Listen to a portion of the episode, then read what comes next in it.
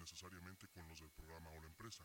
Si este programa es escuchado por menores de edad, se recomienda que lo hagan en compañía de un adulto.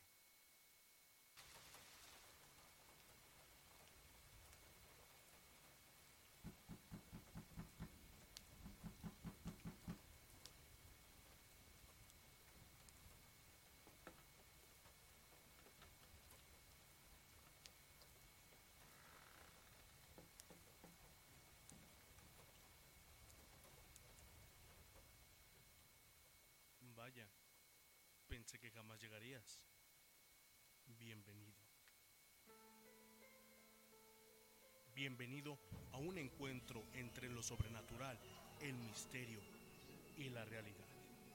Estás a punto de emprender un viaje. En Radio Horror.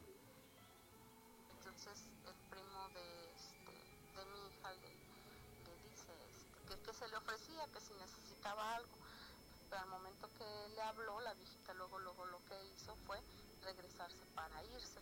Entonces el primo fue y la siguió, eh, da vuelta a la viejita y a menos de un metro iba el primo, da vuelta al primo y la viejita ya no está.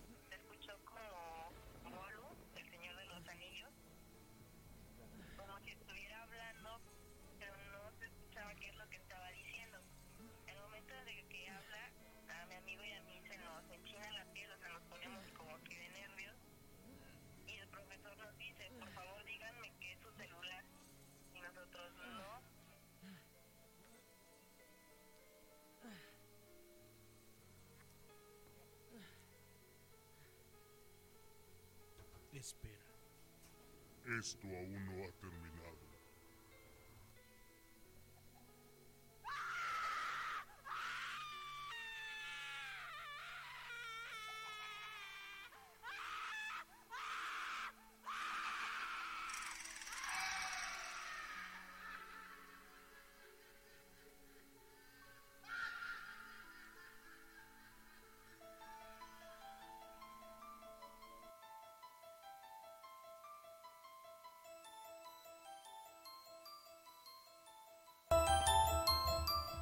¿Qué tal, amigas, amigos de Radio Rosa? Sean ustedes bienvenidos una vez más a este su programa. Mi nombre, Jordán Solís, agradeciéndoles como cada miércoles y viernes después de este breve receso. Ya después eh, les platicaremos por qué hubo este parón. Bueno, aparte de que un servidor está un poco enfermo, queremos darle la bienvenida a nombre de todo el equipo que hace posible Radio Horror a través de www.radiociudadplástica.com. Recuerda seguirnos en todas nuestras redes sociales, Facebook, YouTube, Twitter y también en nuestra casa Radio Ciudad Plástica. Nos encuentras como arroba Radio Horror y también puedes escucharnos en Spotify todos los jueves y sábados en punto de las 9 de la mañana. Se estrena el podcast de Radio Horror para que ustedes no se lo pierdan. Y si es que te perdiste algún programa, pues bueno, ahí lo puedes descargar y lo puedes escuchar en el momento que tú quieras completamente gratis.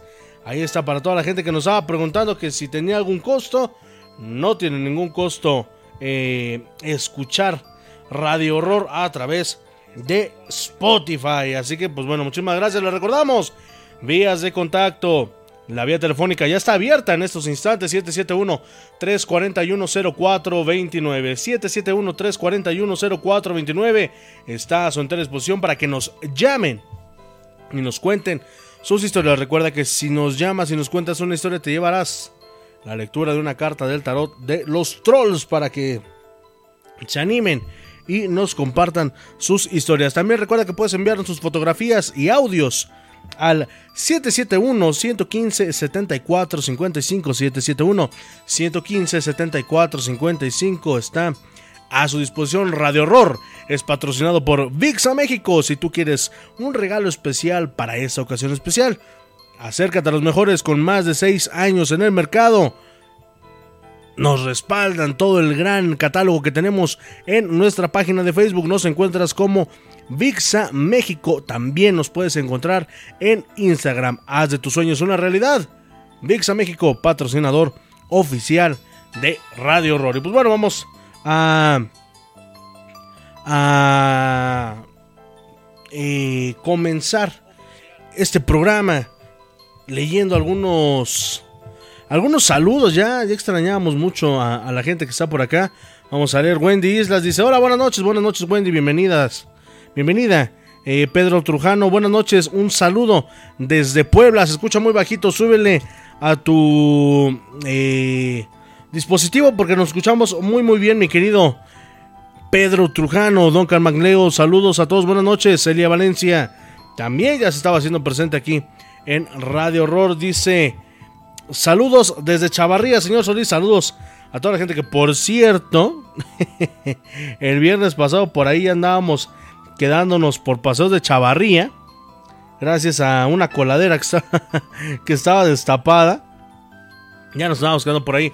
Recuerden, recuerden contarnos sus relatos a través de la vía telefónica. Esto, esto es lo que hace que el programa crezca cada vez más y sobre todo seamos más, más criaturas de la noche aquí en Radio Horror. Muchísimas gracias a todos y cada uno de ustedes. Y pues bueno, mientras en lo que se animan a llamarnos para contarnos sus historias. Vámonos, vámonos a un baúl de los relatos.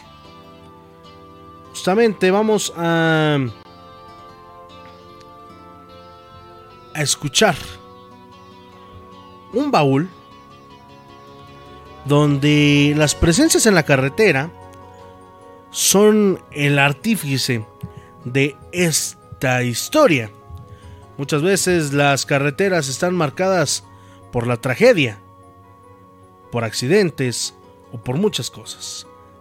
Hay gente que no encuentra el descanso, pero sobre todo, esto.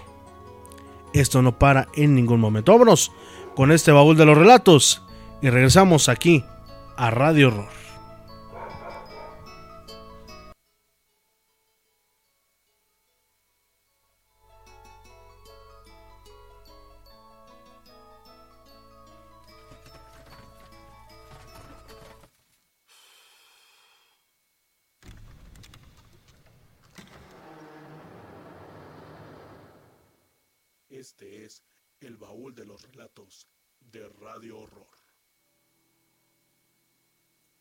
Queridos ciberescuchas, fíjense que en una ocasión nos llamó Mari de Vega, quien nos narra una historia, quien nos cuenta su relato acerca de algo que pasaba en una carretera cuando ella regresaba de trabajar. Su primer contacto con esta presencia que merodeaba cerca de donde ella se encontraba iba a tener su primera manifestación de una manera muy peculiar. Cuando sales de la México Querétaro, yo trabajaba en Portales, pues por lo regular llegaba alrededor de once y media, una de la mañana.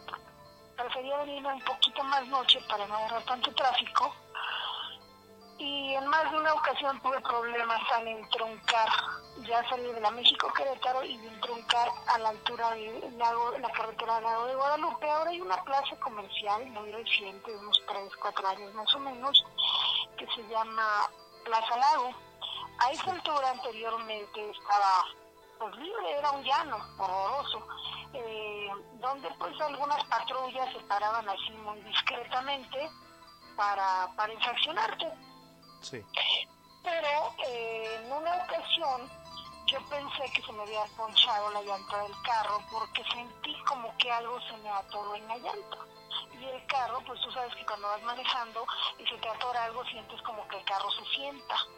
Aproximadamente unos dos o tres kilómetros de ese entronque, el carro se le sentó, pero como era una zona muy solitaria, pues yo no me podía exponer a bajarme a checar qué le había pasado y seguía avanzando. Más adelante, al llegar a donde ahora es la entrada de ese centro comercial, eh, sentí como que algo se desató y por el retrovisor vi claramente como si una sábana se hubiera desprendido del carro.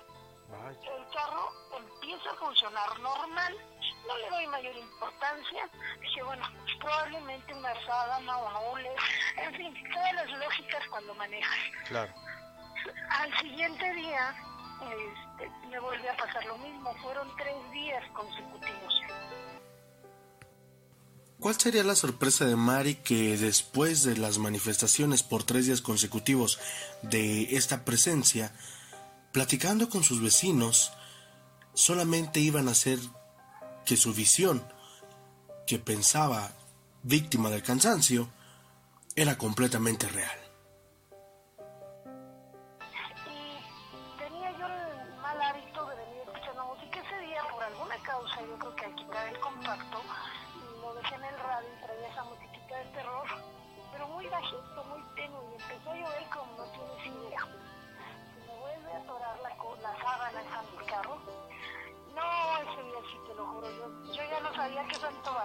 Llorar, gritar, era una desesperación, una impotencia, porque yo decía, "Pues es que el carro se me va a parar ya empiezas a sentir un poco de temor porque ya eran tres días consecutivos. Sí, claro.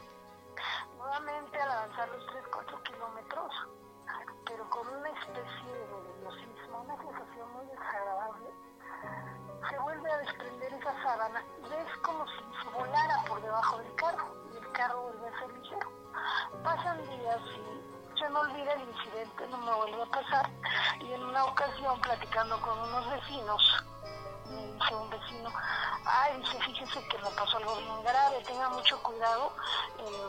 en, el, en el entronque de la carretera al lago. Le dije, ¿por qué? Porque usted también llega anoche. Le dije, sí, pero ¿por qué? Dice, es que ahí me espantaron. Y yo, como que lo espantaron. Sí, dice, se me atoró como una persona, pero él dijo que una persona en un neumático, dice, casi me infarto porque, porque se me atoró y no se desatoraba y después vi como, si se salía del carro. Digo, una persona, ¿de dónde es una sábana? Pues no, y se me ve una persona. Al ver que no era la única persona que había vivido esto, decidió ir a investigar como todo buen curioso. ¿Cuál sería la sorpresa? Que esa ruta había sido marcada por la tragedia hace no mucho tiempo. Posteriormente, viene un sábado y ya a mí me entra la curiosidad de ir a merodear alrededor para ver qué era lo que pasaba. Más adelante, exactamente a los entre 3 y 4 kilómetros, matan a un niño y a su papá. Los avienta un camión y al momento de aventarlos se impactan contra un poste y quedan muertos. El niño ya iba muerto cuando cayó y el señor muere ahí en ese instante. Pero nadie sabía, o sea, nosotros no sabíamos, el, el accidente no tenía mucho haber pasado y todavía no anclaban los cuerpos con las benditas cruces, no anclaban el espíritu. Entonces, tiempo después, pues aparecen unas cruces, unas florecitas y demás. Y pues la duda, ¿no? Que empieza a ser el rumor muy fuerte de que me. Bueno, el, el hecho es que lo de la ruta 25, no, la ruta 27 de las combis pusieron esa cruz, esas dos crucecitas, porque los espantaban mucho a ellos que trabajaban más noche. Y bueno, pues Sí, aquí adelante. en el lago de Guadalupe, en el lago de Guadalupe, pues es famosa esa historia del señor y del niño que mucho tiempo, te vuelvo a repetir, estuvo sin la cruz, que llegó- llegaron los de las rutas a, a decidir en poner la cruz porque según con eso los iban a dejar de espantar. Y no lo han dejado. Creo que esas almas tenían algo pendiente y no han encontrado, me imagino que el vínculo para poder manifestarlo.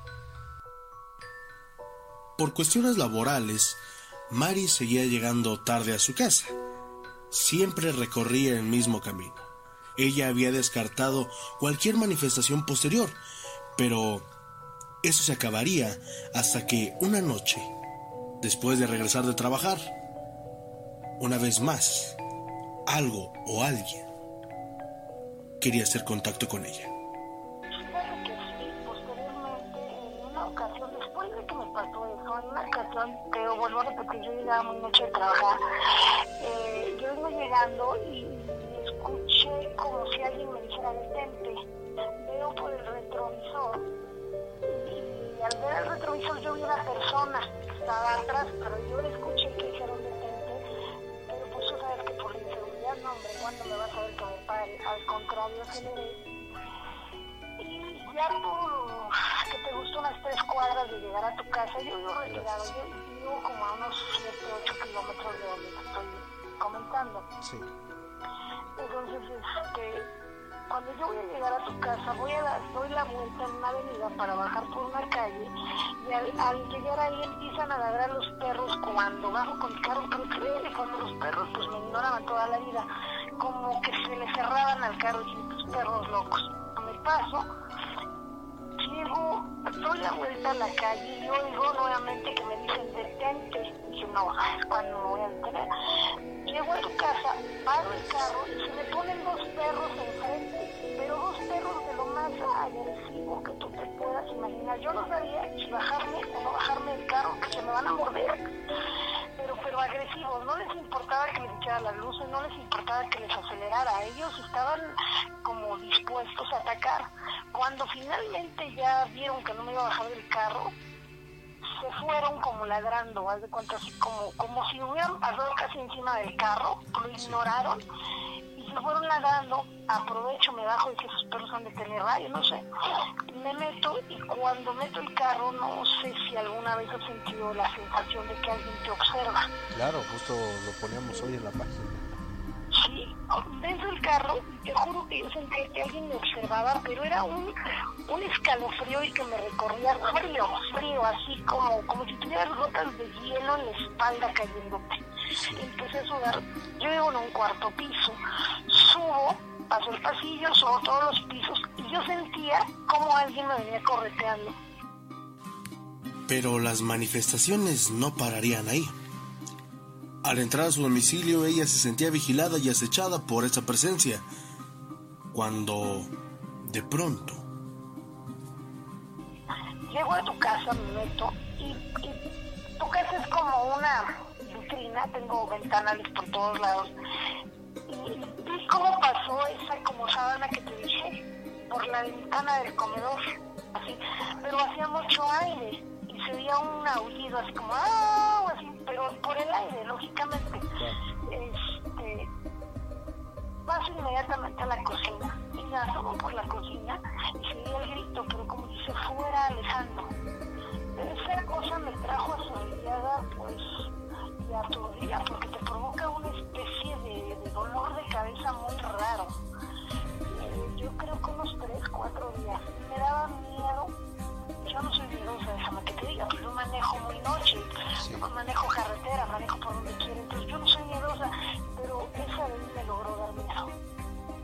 Las historias de gente que se aparece en las carreteras son bastante frecuentes debido a que están marcadas por la tragedia. Choques, atropellados, en fin, muchas desgracias suceden en el camino y principalmente la gente que maneja de noche, más la gente que trabaja en trailers, siempre tendrán una historia para contar acerca de algo que hayan visto en la carretera. Y ustedes, si bien escuchas, en algún momento de su vida han tenido contacto con algo o con alguien mientras conducen de noche. Esto fue el baúl de los relatos de Radio Horror. Continuamos.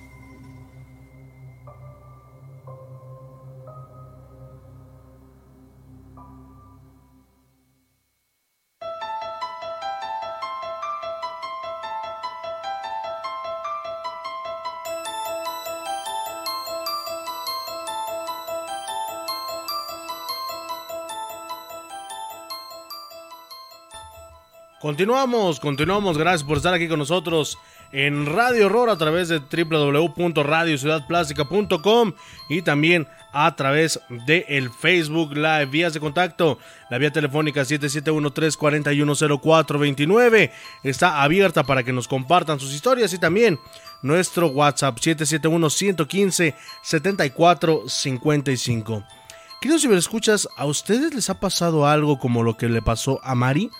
De ver alguna eh, aparición, alguna manifestación de este tipo sobre la carretera, fíjense que son más frecuentes de lo que de lo que pensamos, incluso pues bueno, lo hemos lo hemos comentado aquí en el programa que estas manifestaciones son justamente por el hecho de que hay gente que eh, llega a perecer ahí o eh, no sé, llegan a tener un momento que marque su vida.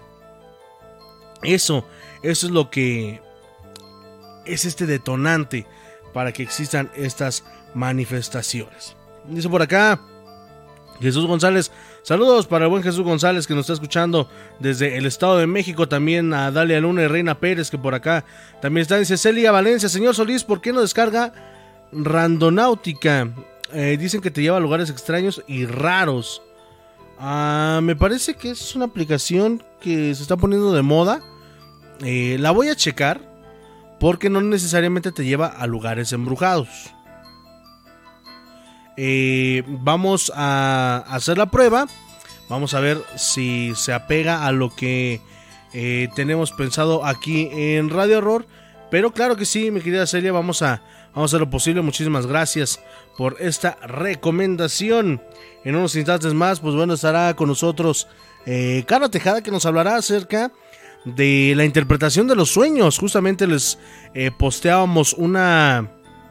Eh, una imagen para que ustedes nos enviaran sus sueños. Y pues bueno, eh, ya a partir de la próxima semana vamos a estar interpretándolos, pero justamente hoy vamos a saber eh, qué es eso de la interpretación de los sueños, de dónde viene, quién fue el primero que, que interpretó un sueño, o alguna... ¿Cuál es la historia? ¿Por qué se cree que algunos sueños son proféticos? Los vamos a estar compartiendo aquí con ustedes. Dice por acá... Eh, Fernando Reyes, buenas noches, ¿por qué ya no subes podcast a Spotify? No había habido programas, nuevo programa 15 días. Uno por una noticia que les vamos a dar más adelante. Y la semana pasada no hubo porque me enfermé. es lo único que podemos decirles. Pero a partir de mañana, en punto de las 9 de la noche, eh, perdón, de las 9 de la mañana, va a estar el podcast. Por ahí tengo algunos otros que quiero ver si les puedo compartir. Ahí eh, a la gente de Spotify. Por cierto, próximo viernes vamos a tener un especial de esta visita que hicimos al a la Catedral de la Santa Muerte. Por cierto, le mandamos un saludo al Obispo Negro. Nos envió un mensaje eh, la semana pasada.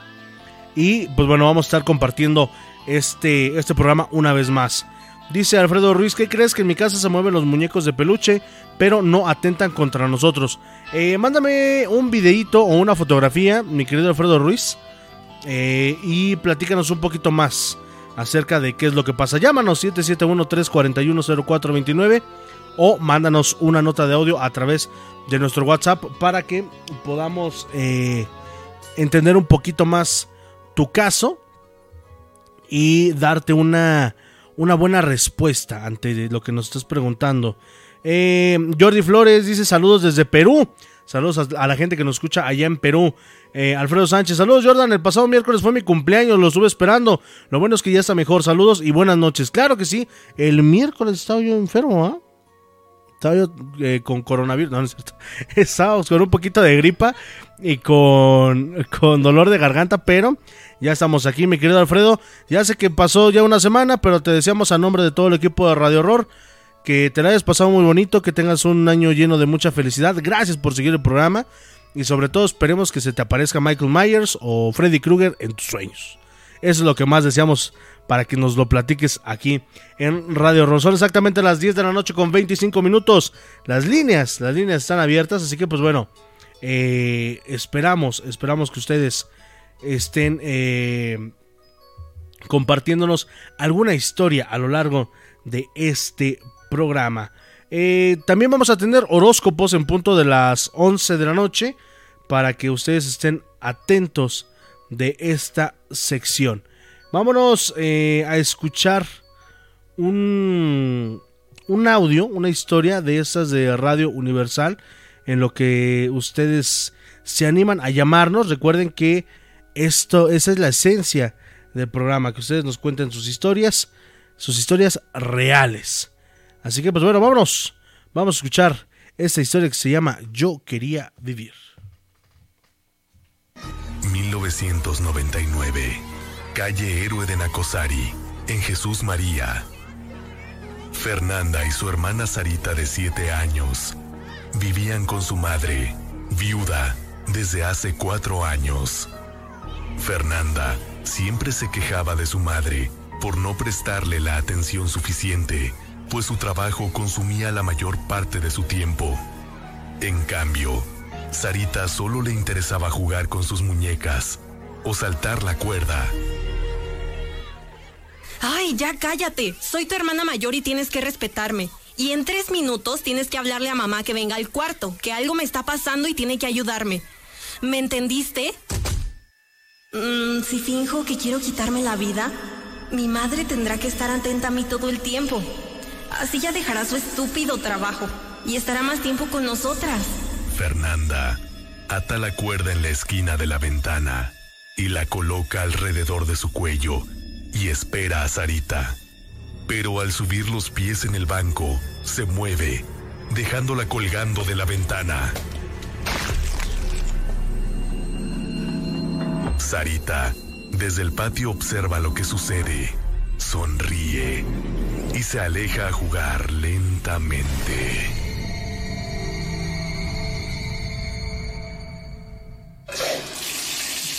Sarita, Fernanda, a comer. La mamá se dirige hacia el cuarto. Abre la puerta, encontrándose con la horrible escena. No, no, Dios mío, mi niña, no. Fernanda, Fernanda. Fernanda estaba colgada frente a ella. Era demasiado tarde.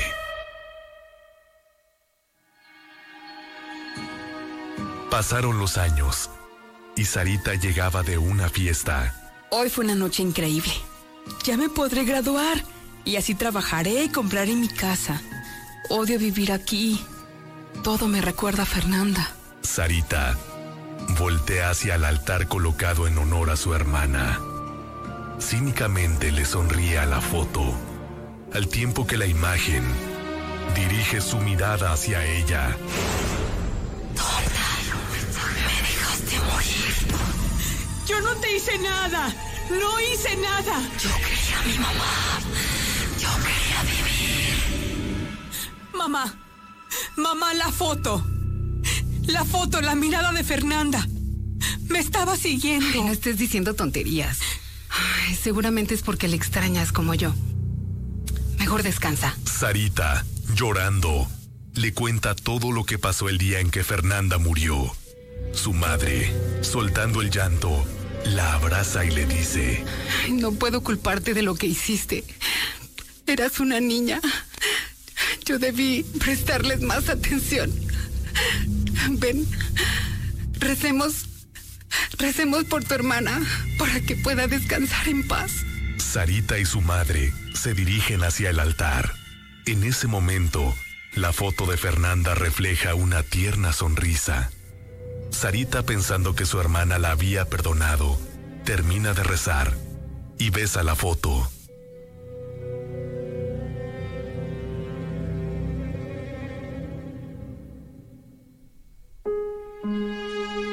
Así pasaron los años. Sarita se casó y se mudó a San Luis Potosí. Tuvo una niña, a la cual llamó Paulina. Noviembre 2018. Ese día de muertos Sarita y su familia visitan la casa de la abuela. Se dirige al altar en donde está la foto de Fernanda para dejarle flores. Mira, mi amor. Mira la foto. Ella es tu tía Fernanda. Era bonita, ¿verdad? Y ve, era aún más bonita cuando se reía. Así, así como está en la foto. Triste, Sarita da la vuelta y se dirige a la cocina donde está su mamá. Mamá, ¿por qué mi tía Fernanda está enojada? Un escalofrío corre por el cuerpo de Sarita. Al escuchar esto, regresa al altar y observa la foto de Fernanda. Esta ya no tiene la sonrisa, solo refleja tristeza y odio. Radio Universal, viviendo el Día de Muertos.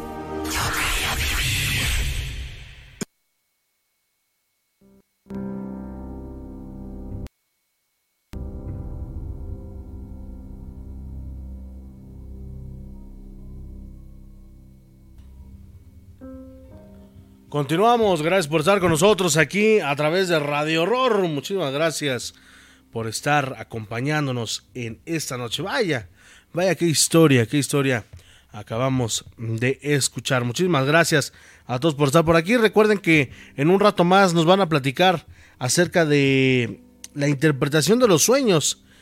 ¿Por qué tienen una interpretación? Ya lo estaremos eh, escuchando más adelante. También recuerden los horóscopos también en un ratito más. Próximo viernes el programa especial en la Catedral de la Santa Muerte para todos y cada uno de ustedes. Son exactamente las 10. Las 10 de la noche con 32 minutos tiempo del Centro de México. Recuerden 771 341 0429. 771 341 0429 está a su entera disposición. Eh, por cierto, por acá tengo un saludo. Pero es en la página de Radio Ciudad Plástica. A ver, permítanme un segundo. En lo que los lo encuentro. A ver. Aquí está. Dice por acá Rafael Reyes T. Excelente programa. Muchísimas gracias. Gracias a todos ustedes por estar aquí con nosotros. Por cierto, también eh, bueno, Honores Santiago dice, qué bueno que ya estás mejor, pensé que el miércoles pasado sí habría, eh, ah no, ese fue Alfredo Sánchez, era mi cumpleaños, pero importante que ya estás mejor, claro que sí, ahí quedó la felicitación para Alfredo Sánchez, dice Honores Santiago, qué chido que ya estés bien, descansa más si es que lo necesitas, te queremos para un buen rato, muchísimas gracias, nosotros también esperamos que estén para escuchar Radio Horror mucho, mucho tiempo, te queremos y amamos tu programa, muchísimas gracias a Nores Santiago, gracias a la gente que le está dando me gusta a cada publicaciones. Globo Dines, por cierto, todos los sábados en punto del mediodía, Zona Libre Kids con Yoyis e Itzayana.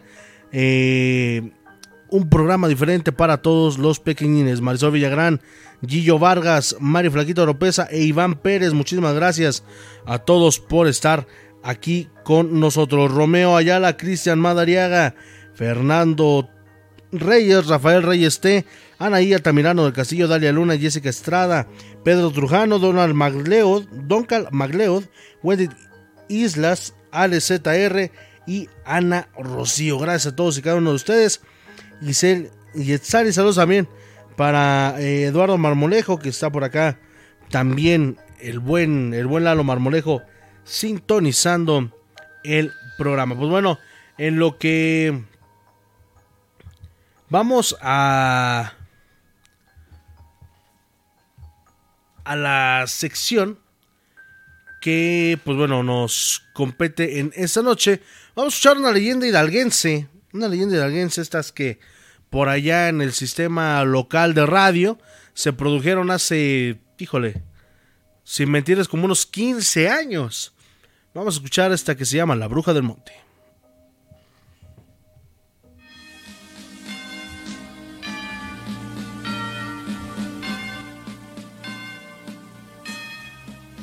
La bruja del monte.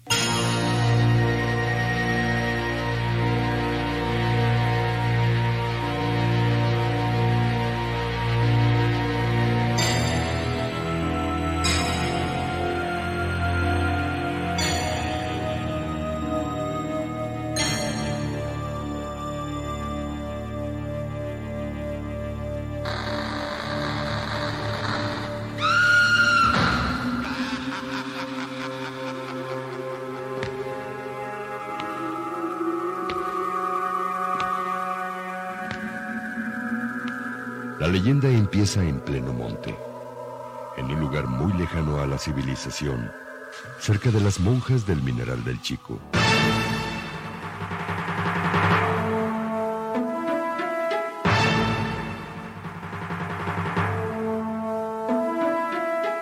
Y sucedió hace muchos años, en una choza donde vivía un médico.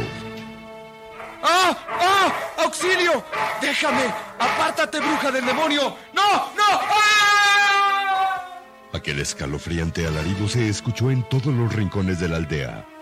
Ninguno de los pobladores se atrevió a acudir en auxilio del médico. De seguro lo agarró la bruja. La Virgen de San Juanita se apiade de su alma. Nadie puede enfrentar a esa malvada mujer. Es la aliada del diablo. A la mañana siguiente, varias personas fueron a la choza del médico. En el nombre del Padre, del Hijo y del Espíritu Santo. Dios lo tenga en su santa gloria. Pobrecito doctor. Casi lo despedazó. Es el tercer médico que termina de esta manera. Padre nuestro que estás en el cielo. Pasaron los años y ningún médico se atrevía a ir a ese lugar por el temor de encontrarse con la bruja del monte, que la gente decía tenía pacto con el diablo.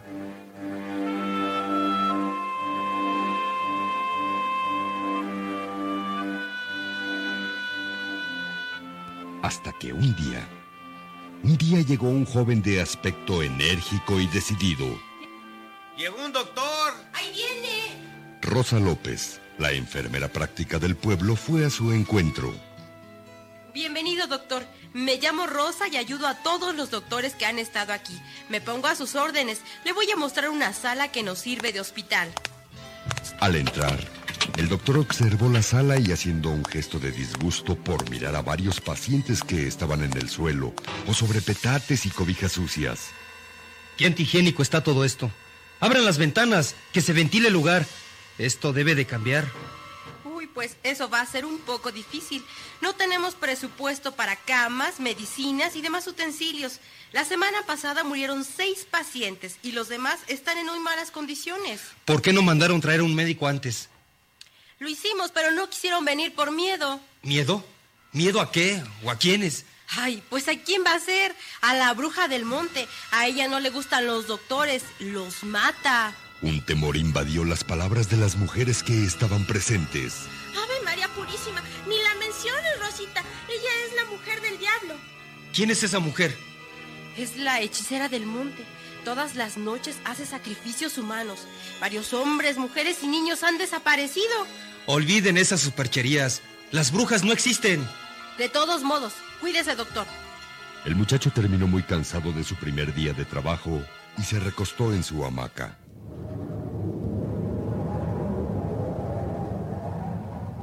Afuera las sombras habían invadido la aldea y todo el mundo parecía dormir. El médico al escuchar un ruido se incorporó violentamente y con los rayos de la luna vio una linda cara de mujer, con una mirada penetrante y una clara sonrisa.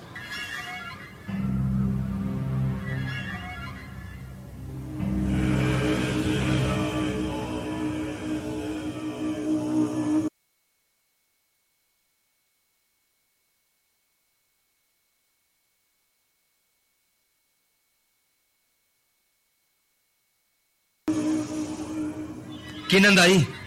Fue una visión fugaz de aquel rostro de mujer que el doctor se sintió profundamente impresionado. ¿Quién será ella? Me dio mucho escalofrío cuando desapareció en el aire. El doctor cerró la ventana y volvió a acostarse, sin poder apartar de su pensamiento aquel rostro que le dio miedo y al mismo tiempo lo impactó. Decidido, prefirió no contar a nadie lo que había visto.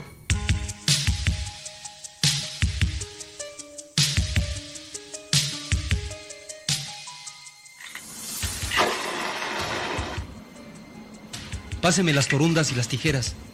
Este paciente necesita una curación. Ya está listo, amigo. Muchas gracias, doctorcito. Dios se lo pague. Y desde esa noche, el doctor esperó el retorno de la extraña mujer. El sueño lo vencía y lo hacía despertar una mirada. Y cuando se levantaba a ver qué era, solo veía la noche oscura, con la luz de las miles de luciérnagas que tejían finos encajes en la maleza. ¿Qué pasa? Veo muy claro a esa mujer y luego se me pierde. Lo hace como si flotara y se desvanece en el aire. Ay, Dios mío, no la puedo borrar de mi pensamiento. Al otro día, el doctor estaba muy distraído en el improvisado hospital. Doctor, doctor, oiga, ¿qué le pasa? Le hablo y no me escucha. Perdóname, Rosita. Estoy muy cansado. Estas últimas noches no he podido descansar como se debe. Ay, ¿no será que lo están embrujando? Déjate de supersticiones. Será mejor que me vaya a descansar. Hasta mañana.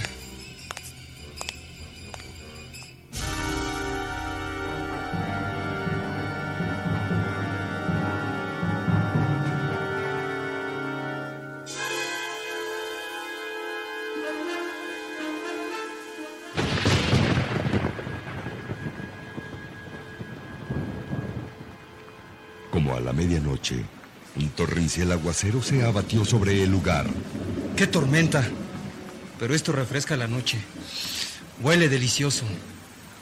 La tormenta cesó y el cielo parecía como si lo hubieran lavado, y la luna se asomó en todo su esplendor.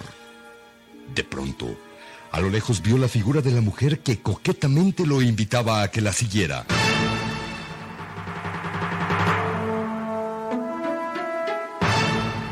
Tengo que conocer a esa mujer. Así podré estar en paz. Y al mismo tiempo también podré resolver este misterio. Rosa y su padre salieron de la choza y al verlo trataron de detenerlo. ¿Qué le pasa, doctor? Regrese a su choza. Esa mujer es la bruja. Le va a hacer daño. Regrese. Oiga, doctor, regrese. Dios mío, no me escucha.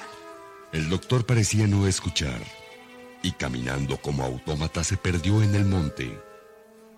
Oh, ha desaparecido como una sombra en la oscuridad. Yo voy a seguirlo. No lo hagas, hija.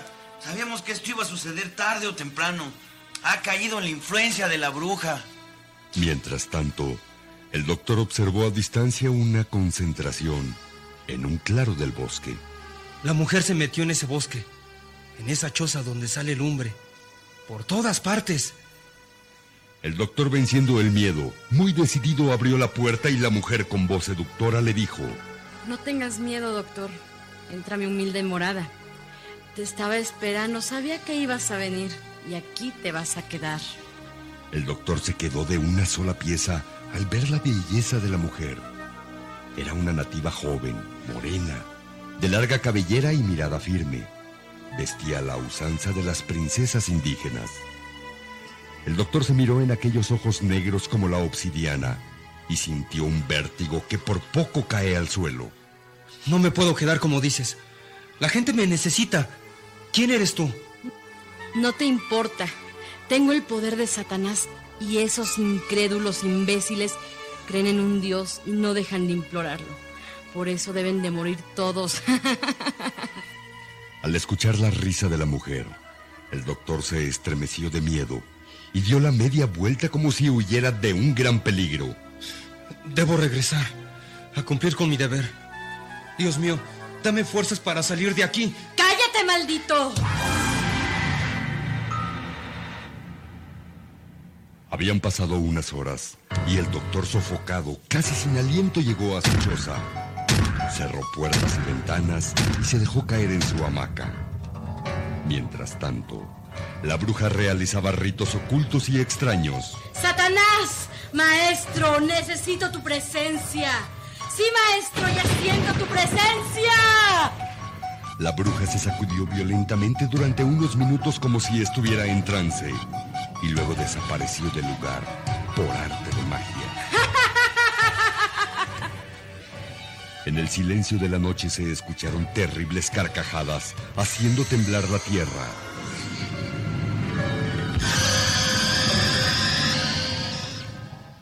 Justo en ese mismo instante, en el dormitorio del doctor apareció una víbora que se desenroscaba lentamente. De un salto el médico se puso en pie ante la presencia de la serpiente que le aventó un mordisco. ¡Maldito animal! Por poco y me muerde. Sin quitarle la vista, el médico lleno de espanto buscó la puerta, pero el ofidio rápidamente se arrastró hacia ella, impidiéndole la salida. Dios mío, líbrame de esta pesadilla. De pronto el médico fijó su mirada en un machete que colgaba en la pared y tirándole una tajada le cortó la cabeza. ¡Muere, maldita! La cabeza de la víbora, al ser separada de su cuerpo, dio un infernal alarido de muerte. Fue un aullido humano, un grito de mujer que le puso los cabellos de punta. Y ante sus asombrados ojos del doctor, la serpiente descabezada sufrió una metamorfosis. ¡Dios mío!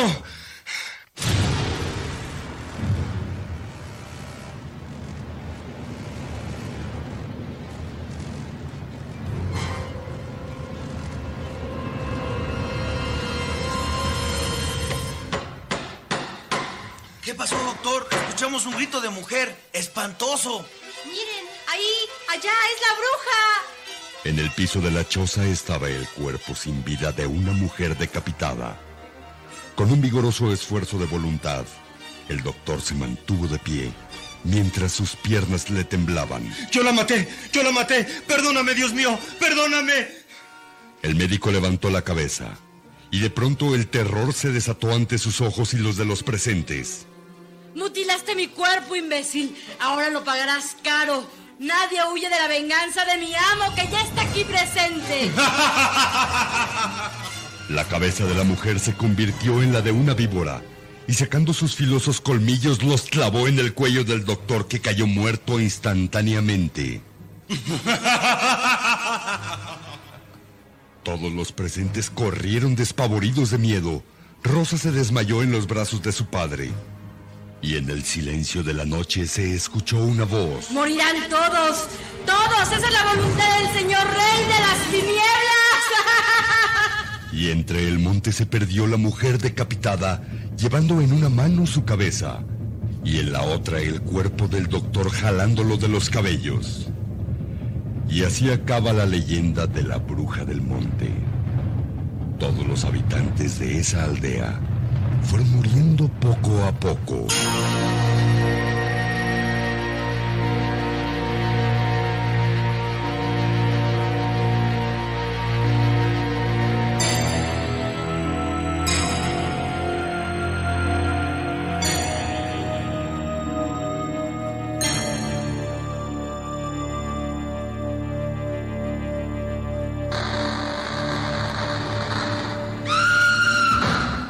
De eso, de eso han pasado muchos, pero muchos años.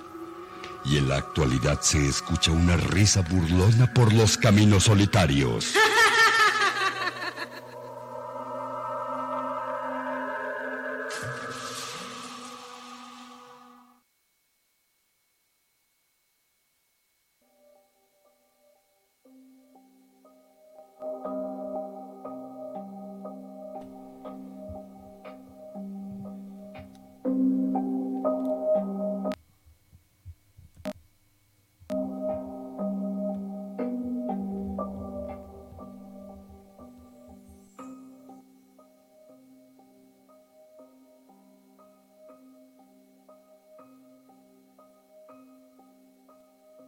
Continuamos, gracias por estar aquí con nosotros en Radio Horror. Estamos completamente en vivo, son exactamente 10 minutos para las 11 de la noche.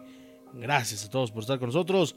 Dice por acá, eh, Flores, muy buena historia, muchísimas gracias. Ana Rosa Cobos Barragán, buenas noches, excelente programa a todos.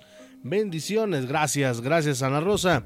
Alfredo Sánchez, hablando de los sueños, los míos sí han sido medio raros, pero hay uno del que sí recuerdo mucho. Soñaba que me esperaban con un arma de fuego. Todos los, los sueños significan algo, ¿eh? Mi querido Alfredo, de hecho, en, en un ratito vamos a estar eh, compartiendo esa. Pues bueno, es, esa, esas este, historias y de dónde viene la interpretación de los sueños. ¿Qué significa y cuáles son los sueños más recurrentes de la historia? Muchas veces no queremos este, decirlo porque, eh, pues, por eh, el que dirán, pueden decir que estoy loco, pues son varias, varias cosas que muchas veces atan al hombre o a la mujer. Y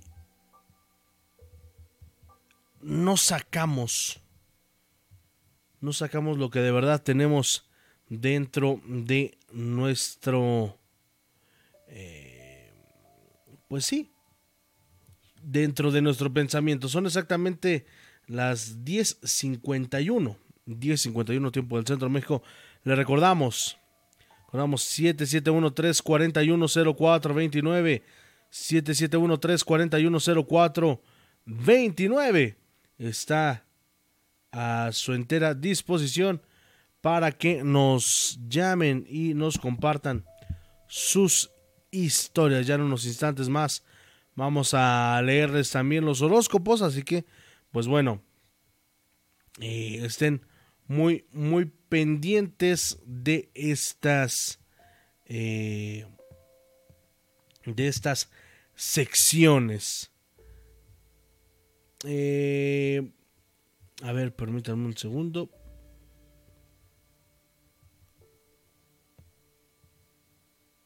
Ok. Listo, a ver. Pues bueno. Vamos a... ¿Por qué les está pareciendo?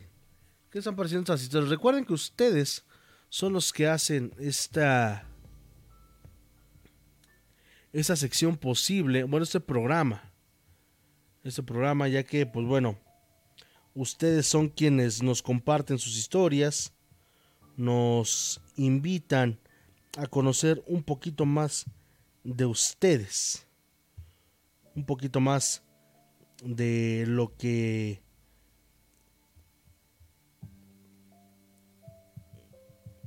de lo que les pasa en este ambiente de lo paranormal. Así que pues bueno.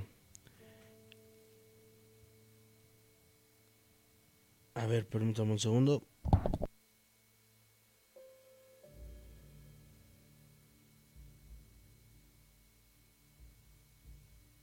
Ok, perfecto. Pues bueno, vamos a a continuar este programa con los horóscopos. ¿Qué les parece? ¿Qué les parece? Vamos a continuar con los horóscopos para el día de mañana 23 23 de julio.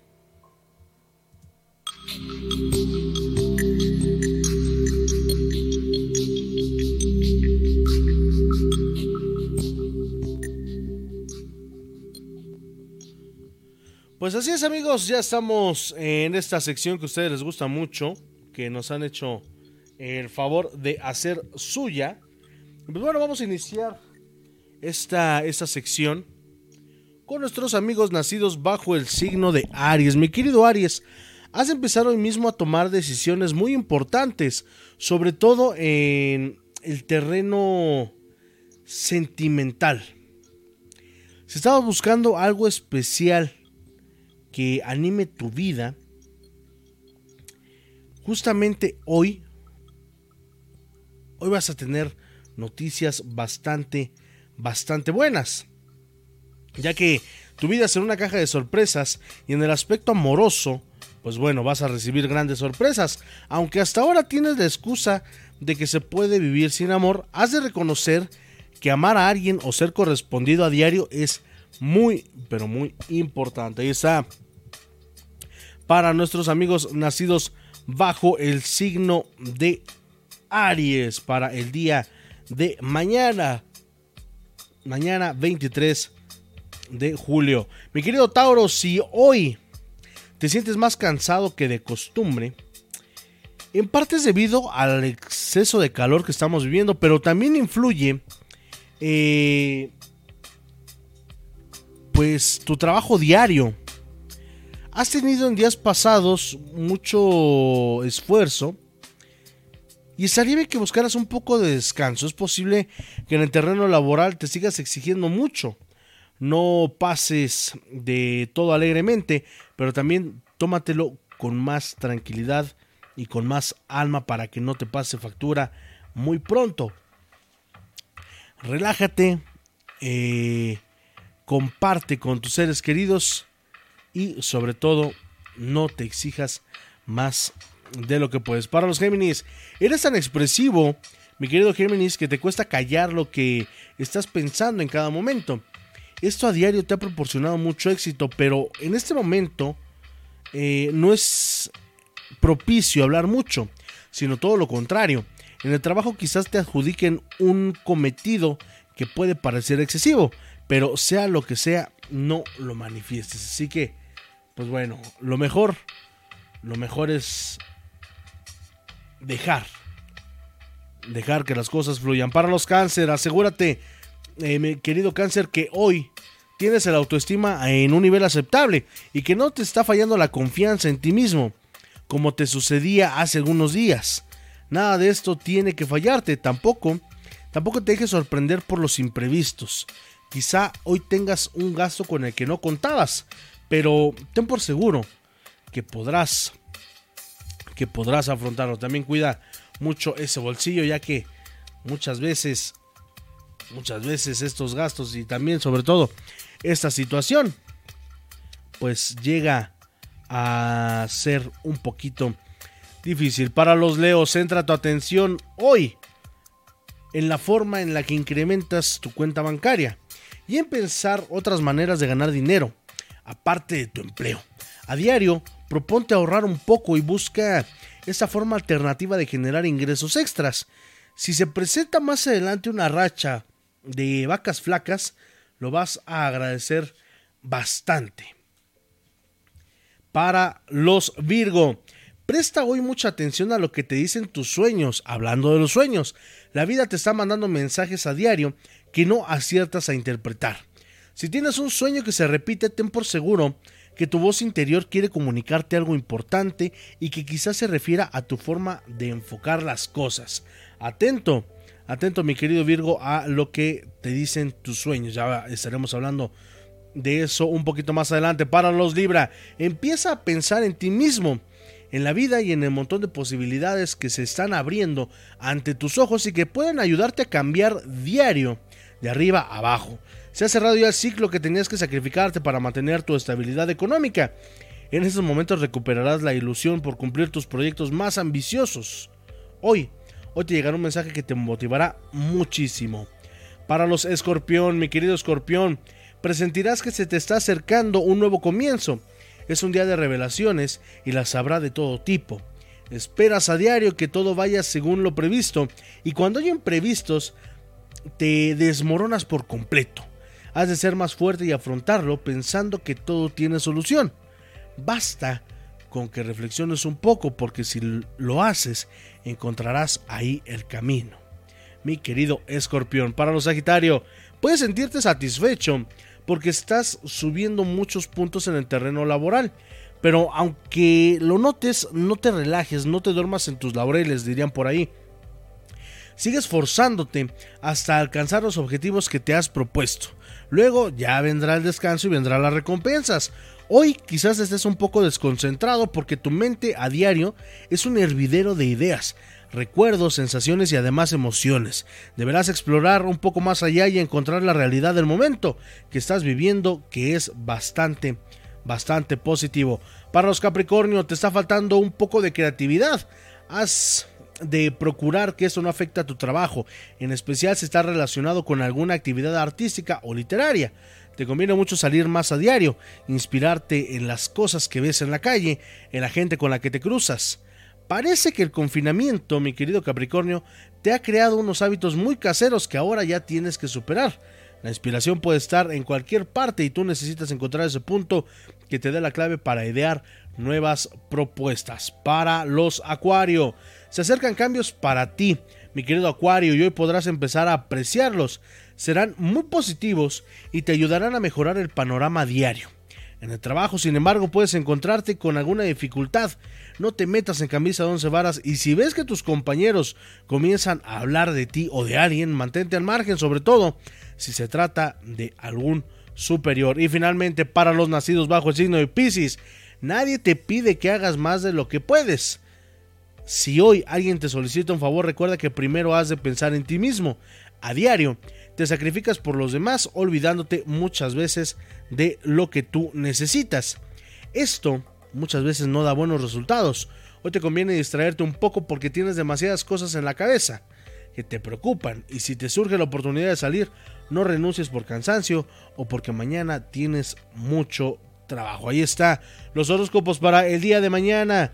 Eh, miércoles 23 de julio del año 2020 para todos y cada uno de ustedes. Vamos a dejarlos unos instantes con una historia más. Una historia de estas leyendas hidalguenses de ya hace muchos, muchos años aquí en la ciudad de Pachuca. Así que pues bueno, vamos a escuchar esta que se llama La apuesta. ¿Qué nos tendrá de parada esta historia? Continuamos. La apuesta.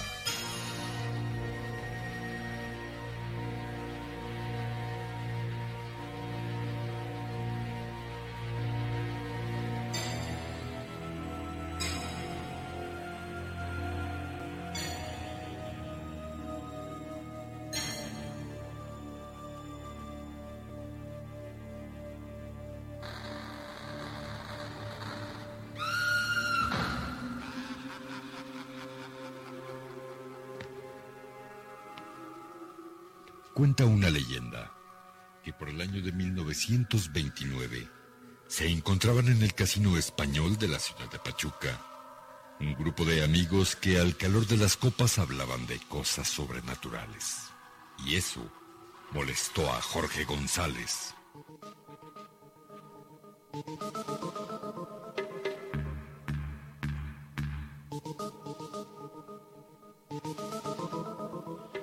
Dejen de hablar babosadas. Venimos a tomar unas copas y resulta que me hablan de fantasmas.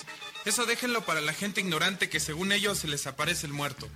Bueno, ¿y eso a ti en qué te perjudica? Siempre has sido un incrédulo. Pues me caen gordo por chismosos. Caray, estamos en el siglo XX, la época de los coches, trenes, de los barcos y los aviones, y me salen con pláticas de muertos.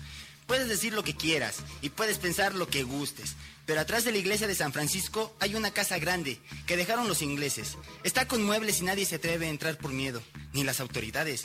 Ellas saben que si sacan algo, el muerto viene por ellos. Ahora sí me hiciste reír. Después de todo eres un poco chistoso, amigo. ¿En qué te basas para decir que en esa casa espantan? Porque hace unos años un ingeniero minero vino a la ciudad a buscar fortuna y como no tenía dónde quedarse, se metió a la casa y amaneció colgado de una viga. Ah, pues a lo mejor se suicidó porque no tenía trabajo.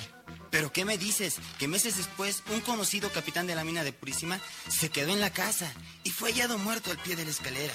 Estaba desnudo y con la cara de espanto. Ah, a lo mejor iba a bañarse y se resbaló y se vino de cabeza. Y luego llegó a pasar la noche un capataz de la hacienda de Loreto y lo encontraron flotando en la fuente del patio de la casa. Por eso decimos que nadie ha logrado pasar una noche dentro de la casa. Y nos gustaría saber el misterio. Esas son payasadas y me admira que ustedes con el nivel escolar que tienen sean unos imbéciles. Mejor nos vemos otro día. Jorge depositó unas monedas y dio la media vuelta. Delante de todos te juego una apuesta. Todos mis bienes contra los tuyos. ¿A qué no te atreves a pasar la noche en esa casa? Demuéstrame que los fantasmas no existen. Me gusta la idea con tal de quitarte lo hablador. Pero vamos a llamar a un notario que dé fe a la apuesta. Me parece muy bien. Mandaron traer a un notario y después de plantearle lo de la apuesta todos brindaron. Pues vamos de una vez antes de que se haga más noche.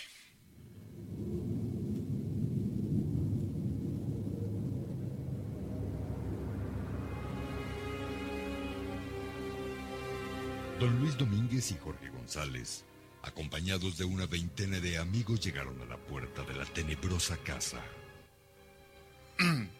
Siendo las 10 de la noche del día 16 de diciembre de 1929, yo, Leonardo Sánchez, notario público número uno de la ciudad de Pachuca de Soto Hidalgo, certifico que don Jorge González entrará en la casa frente a la cual nos ubicamos, ya citada con antelación, en esta misma fecha y hora, y saldrá de ella a las 07 horas del día siguiente. En caso de que Jorge González no salga vivo, los bienes del mismo, que consisten en propiedades y dinero en efectivo, pasarán a manos del señor Luis Domínguez. O en caso contrario, si sale con vida, los bienes del señor Luis Domínguez, que consisten en propiedades y dinero en efectivo, pasarán a manos de Jorge González. ¿Están de acuerdo? Sí, señor. Firmen al pie del documento y cumplan su voluntad.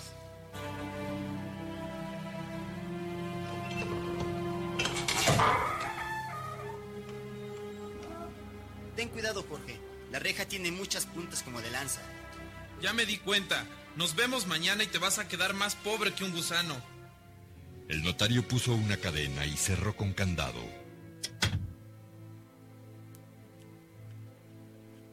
Mañana a las 7 de la mañana venimos a dar fe y se abrirá la reja. A la entrada de la casa, Jorge les dijo adiós con la mano y empujó la puerta. Jorge entró a la casa y prendió una vela. Vio que estaba amueblada, llena de polvo, con telarañas en el techo y paredes. Esto tiene años de estar abandonado. Jorge entró a la biblioteca, tomó un libro y cómodamente empezó a leerlo.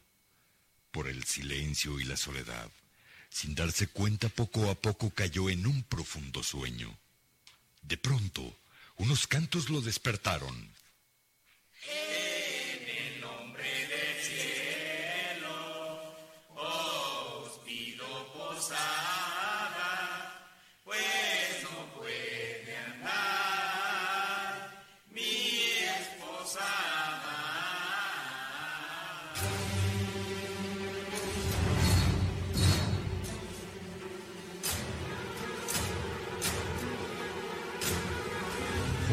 Abrió los ojos espantado. ¡No es posible! Se levantó y abrió una cortina que dividía el salón de la biblioteca. Y vio grandes filas de hombres y mujeres con velas en la mano pidiendo posada. Santos peregrinos,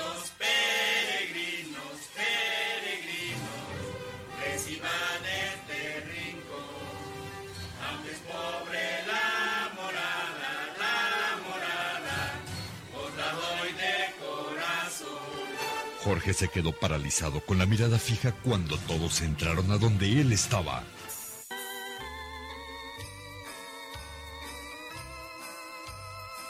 Qué raro. Allá está el presidente municipal Froilán Jiménez. Hace años fue asesinado. También están el procurador y el jefe de la policía. Ellos murieron en un accidente. Jorge estaba asombrado con lo que veía, cuando de pronto sintió una mano fría que lo tomó del brazo. Era una mujer hermosa de cabello rubio. Venga, a usted le toca quebrar la piñata. Señora, ¿yo? Nada, usted es mi invitado y por lo tanto tiene que quebrar la piñata. ¡Anímenlo, muchachos! Sí, bravo, órale, te toca. Jorge se dejó llevar del brazo y pasó entre la gente que lo miraban de arriba a abajo, sintiendo un escalofrío de terror. La piñata de cuatro picos colgaba a medio patio, y como estaba forrada de papeles de varios colores, brillaba ante la luz artificial como si fuera de día. Le voy a vendar los ojos y usted me dice si no está apretada la venda. ¿Está bien? Sí. ¿Qué le pongo? ¿Cruz o cuernos? Eh, Cruz. No ve, todos a cantar. Al que no lo haga, no le toca aguinaldo. Le voy a dar unas vueltas. La mujer lo tomó de la mano y le dio varias vueltas sobre sus pies. Ahora todos a cantar. Con los ojitos vendados y en la mano un bastón. Se le pega la piñata sin tenerle compasión. Dale, dale, dale, no pierdas el tino, porque si lo pierdes, pierdes el camino. Jorge trataba de pegarle a la piñata tirando golpes para todos lados.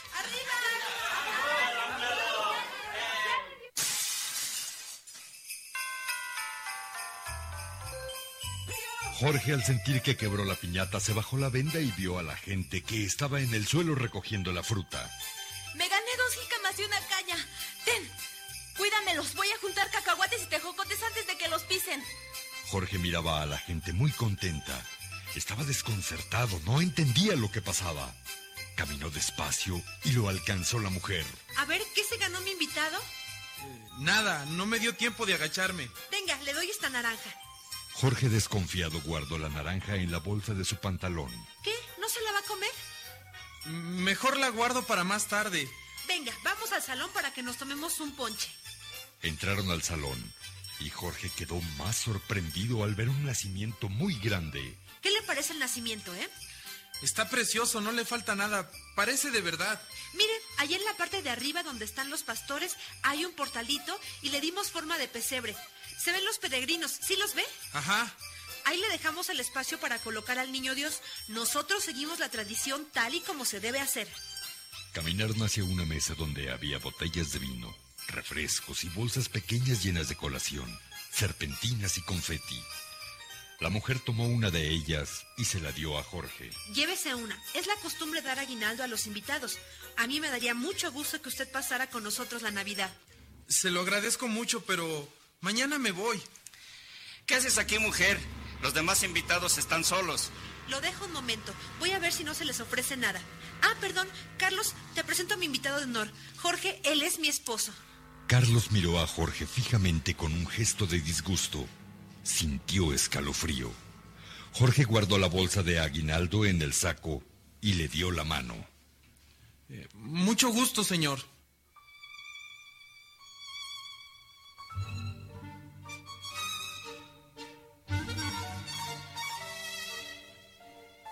Venga, vamos a bailar.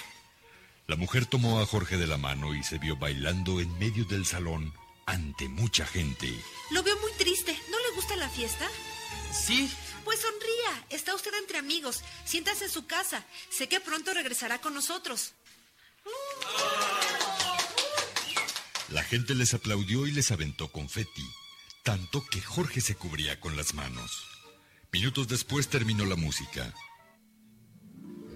Gracias, señora. Es usted muy amable. Y usted un magnífico bailarín. Lo dejo un momento. Mi esposo me llama. A pesar de que Jorge ya tenía horas en la fiesta, se sentía desconfiado. Miraba a la gente y todos estaban felices. Se encaminó a la mesa y se sirvió una copa. De pronto se le acercó una de las invitadas.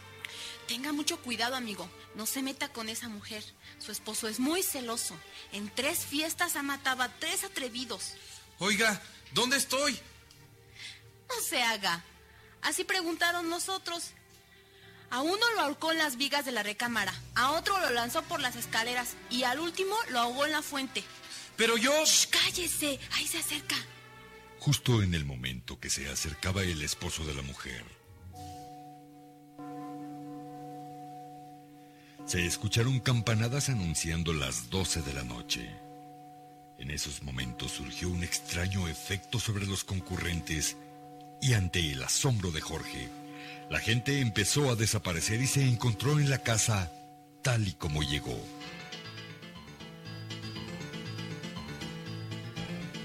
No puede ser, no. Me estoy volviendo loco. Estuve entre fantasmas.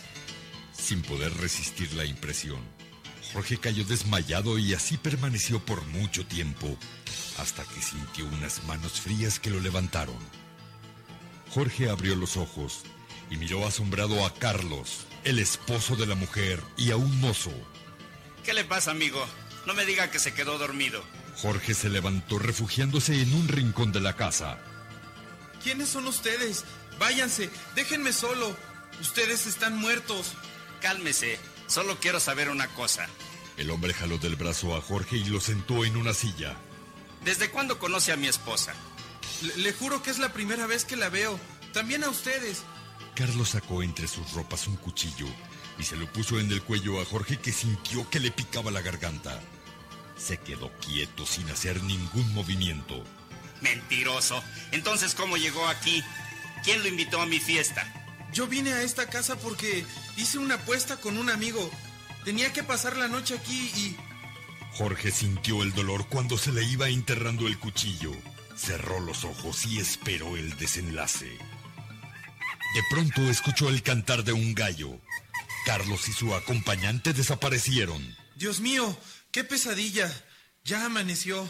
Jorge se paró frente a la ventana y miraba hacia la calle.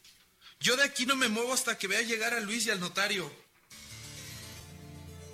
Tranquilo esperó a que dieran las 7 de la mañana. Y muy puntuales llegaron don Luis, sus amigos y el notario. Buenos días, al fin llegaron y te gané la apuesta. Conseguí escapar de las acechanzas nocturnas, pero abran ya, por favor. El notario buscaba la llave correcta mientras que Jorge lo miraba impaciente.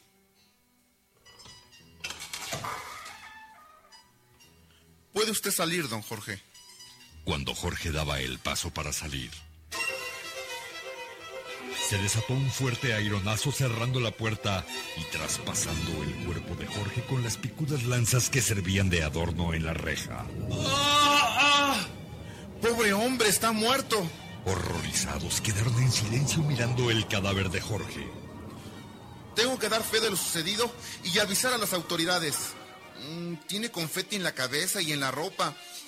Huele un poco a vino. Al meter la mano a las bolsas de sus ropas para buscar identificaciones. Mm, en la bolsa del pantalón trae una naranja y en la del saco trae una bolsita de papel. Mm, veamos qué tiene adentro. Colación, tejocotes, cacahuates y un silbato. Pareciera que anoche estuvo en una posada. Cuando el notario terminó de pronunciar estas palabras, un viento fuerte llenó el ambiente que los hizo retroceder. Y luego, un relámpago los hizo estremecer. ¡Ave María Purísima! Se alejaron del lugar espantados y nunca, nunca resolvieron el misterio de la casa grande. Cuando el tiempo se derrumbó y quedaron las ruinas con sus paredones de piedra.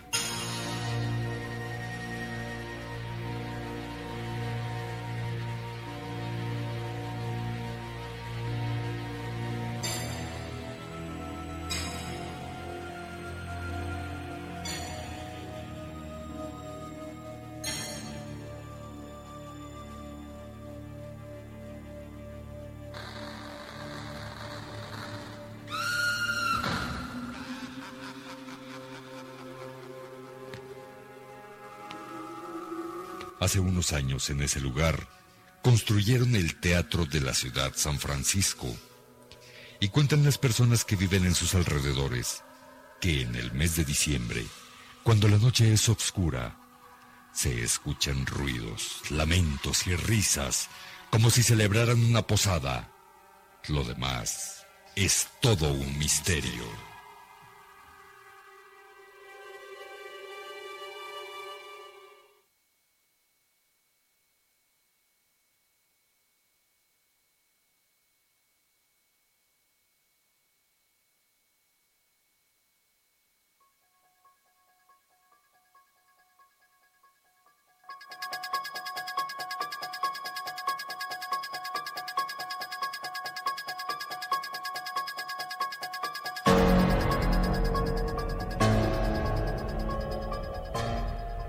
Continuamos, gracias por estar con nosotros aquí en Radio Horror, ya en la recta final de este programa.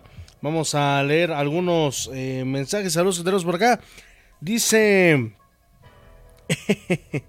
dice por acá, eh, Toño Hernández, se escucha interesante, no sé cómo llegué aquí, pero me quedo. Bienvenido, mi querido eh, Toño, ojalá que nos acompañes todos los miércoles y los viernes en punto de las 10 de la noche. Bienvenido y bienvenido a esta familia de las criaturas de la noche. Dice ZXW Ronaldo, soñé que me rompía el brazo otra vez. Ay, que... Eh... bueno, en unos instantes más vamos a decir qué significa soñar que te rompes un brazo.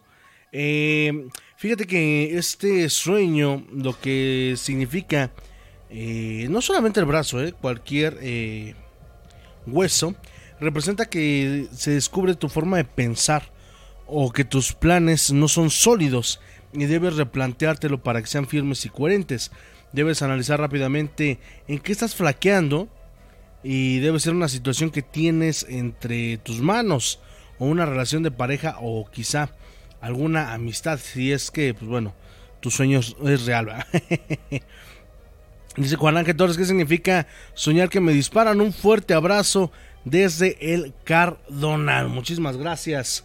Eh, fíjense que soñar que te disparan puede, quiere decir que te estás castigando a ti mismo. Es posible que te castigues o que creas que mereces eh, un castigo por algún error que cometiste hace no mucho. Puede que te equivocaste y que te sientas arrepentido o que le hayas hecho daño a alguien es eh, un eh, como complejo de culpa, podemos decirlo así, por, ponerle un, nombre. Eh, eso es lo que significa soñar que te disparan. Adrián Certuche, qué mello. Víctor Manuel Pérez, ¿dónde lo escucho en Spotify? Nos encuentras como Radio Horror, así como aparece el logo aquí en, en la pantalla, así nos encuentras en Spotify. Nos encuentras como Radio Horror. Todo junto, ahí están varios episodios. Eh, Antonio Hernández, aquí estaré sin problema. Y pues bueno, aquí ya tenemos la respuesta del buen ZXW Ronaldo. Y pues bueno, vámonos a un último. a una última historia que se llama La carcajada del diablo. Y regresamos para despedir ese programa, esperando que el próximo viernes nos acompañe.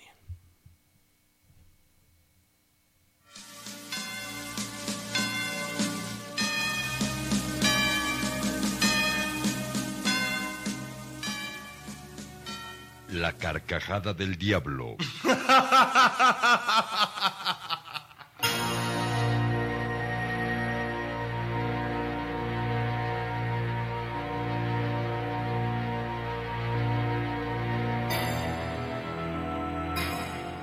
Cuenta una leyenda que Juana de López, una mujer de conocida familia de esta ciudad minera, abrió sus ojos lentamente y se encontró rodeada de total oscuridad.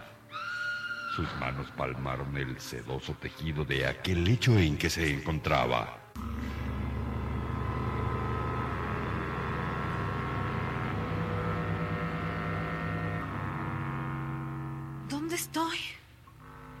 De la tela, notó una superficie dura. Qué extraño. Intentó incorporarse, pero pero aquel sitio le resultaba demasiado estrecho y bajo para poder permitírselo. ¿Qué pasa?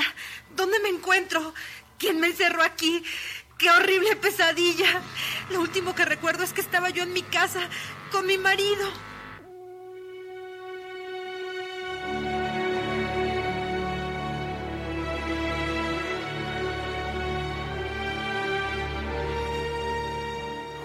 Amor, te veo malhumorado. ¿Te pasa algo?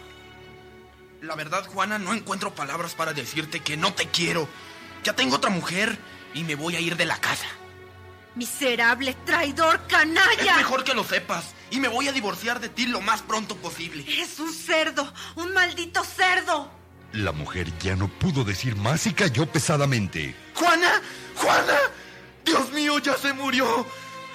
Está muerta.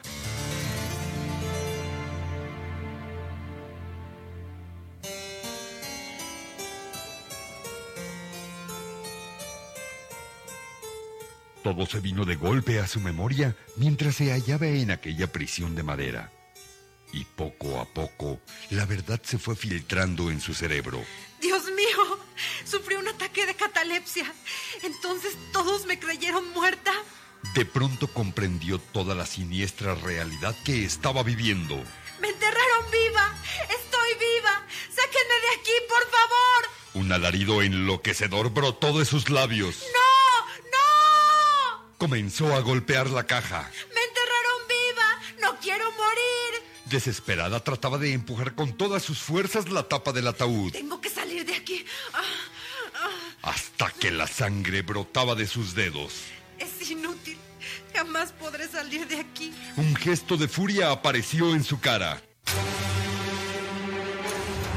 Porque yo, demonios y maldiciones del infierno, diablos del averno, sáquenme de aquí. No me abandonen. Una luz fosforescente fue creciendo poco a poco y un olor a azufre que por poco ahoga a Juana. Luego se modificó y tomó el aspecto de un rostro diabólico. Yo soy el diablo. Hiciste un conjuro con las palabras. Diablos y demonios del Averno. Y me sacaste de mi reino. ¿Qué quieres? Salir de esta tumba y vengarme de quien me enterró con vida. No entiendo. ¿Por qué deseas salir de tu sepulcro? En él hallarás tu fin tarde o temprano. Ya lo sé, pero ahora lo único que deseo es salir de aquí. Abandona esta fosa. Sal y mata a quienes puedas. Te daré fuerza para que lo hagas. Descarga tu furia en ellos. Inmediatamente, Juana sintió cómo el ataúd se izaba por los aires violentamente a través de la tierra. Tu deseo está cumplido. Empuja la tapa y salte. Pero acuérdate que debes matar a aquel hombre que te enterró viva. Yo cumpliré tu deseo, Satanás.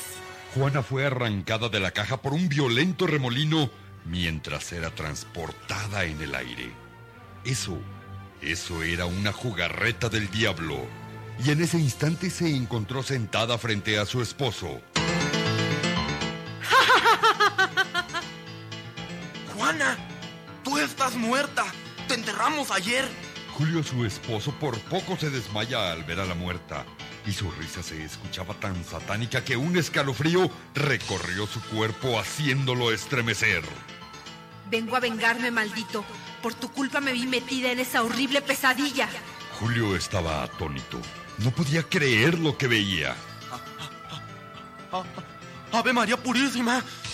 No te me acerques. Tú estás muerta. Vengo a matarte. Julio quiso salir corriendo, pero la puerta se le cerró. Corrió a la ventana y pasó lo mismo. El miedo lo paralizó y cayó muerto.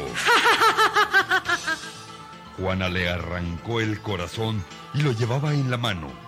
La gente al verla corrió de miedo y más aún al escuchar una carcajada. Caminaba torpemente con la mirada perdida como zombie, pues había salido de la tumba. Dos hombres trataron de detenerla. Suéltenme. Yo traigo conmigo al demonio y les va a pesar. Apártense de mi camino. El sujeto voló por los aires como impulsado por la fuerza de un vendaval. Tiene pacto con el diablo, Dios mío. Dos de los perseguidores fueron tras la mujer que llevaba en la mano un corazón humano, pero ellos le mostraron una cruz bendita y al verla gritó. ¡Oh! ¡Aléjense de mí! ¡Quiten eso! Juana corrió como loca al ver la cruz y se subió al cerro. De pronto cayó en uno de los tiros de una mina. La sacaron y la llevaron a enterrar. Y cuando abrió los ojos,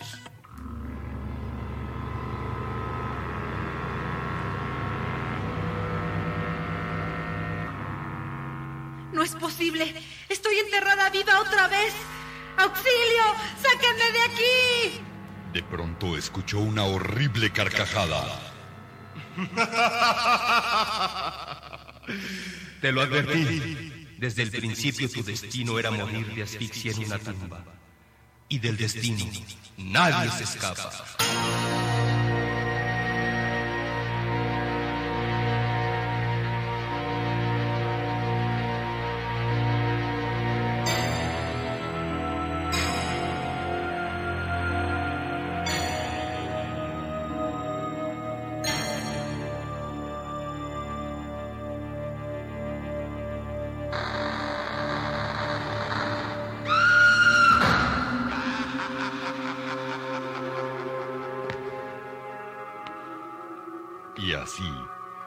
Quedó en silencio y solo se escuchó una carcajada. Era la carcajada del diablo.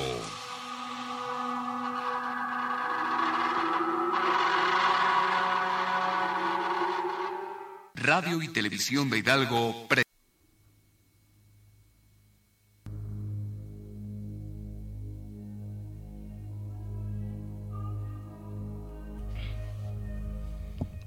Continuamos, gracias por estar aquí con nosotros.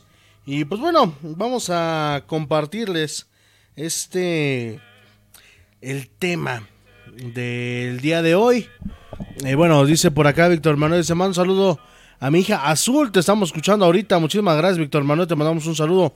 Saludos también para Bochigol Morales. Y pues bueno, fíjense que esto de los sueños, ya para finalizar el programa, ¿qué significa lo que soñamos? Muchas veces eh, nos pasamos todo el día intentando eh, buscar un significado de los sueños. Eh, esta explicación viene desde por allá de los 1900, según el padre del psicoanálisis Sigmund Freud. Freud, perdón, a través de los sueños liberamos parte de nosotros, esa parte que está oprimida durante el día. Expresamos nuestros deseos, fobias y miedos, nuestras preocupaciones e instintos. De alguna manera durante la noche damos rienda suelta a la parte de nuestra mente que nuestro yo despierto trata de contener. Cuando intentamos descifrar lo que nuestro subconsciente quiere decirnos, los sueños recurrentes cobran especial relevancia. Muchas veces En nuestros sueños, eh, pues volvemos a lugares que ya hemos visitado o soñamos con personas y experiencias repetidamente. Esto eh, como respuesta a lo que muchas veces nos preguntan, es que porque lo sueño muy seguido, es que ayer lo soñé y hoy también, pues bueno, ahí está. En estos casos, para descifrar el significado de lo que soñamos, es importante prestar mucha atención a los elementos comunes. Y es que todos ellos son interpretables, por lo que debemos analizar qué peso tienen en nuestra vida para saber eh, lo que nuestro subconsciente nos quiere revelar. La interpretación de sueños, según Freud, todos los sueños simbolizan algo y cumplen una función. Muchos de ellos son generados por nuestra mente para satisfacer un deseo o una necesidad, incluso las pesadillas. Por eso podemos decir que todos los sueños, sin excepción, tienen un sentido concreto. Sin embargo, no debemos fiarnos de mitos o leyendas urbanas. Los elementos que aparecen en nuestros sueños no significan lo mismo para todos los que los sueñan, por la simple y sencilla razón de que no tienen el mismo significado en la vida consciente de todos los individuos. Tampoco son revelaciones divinas ni existen significados universales.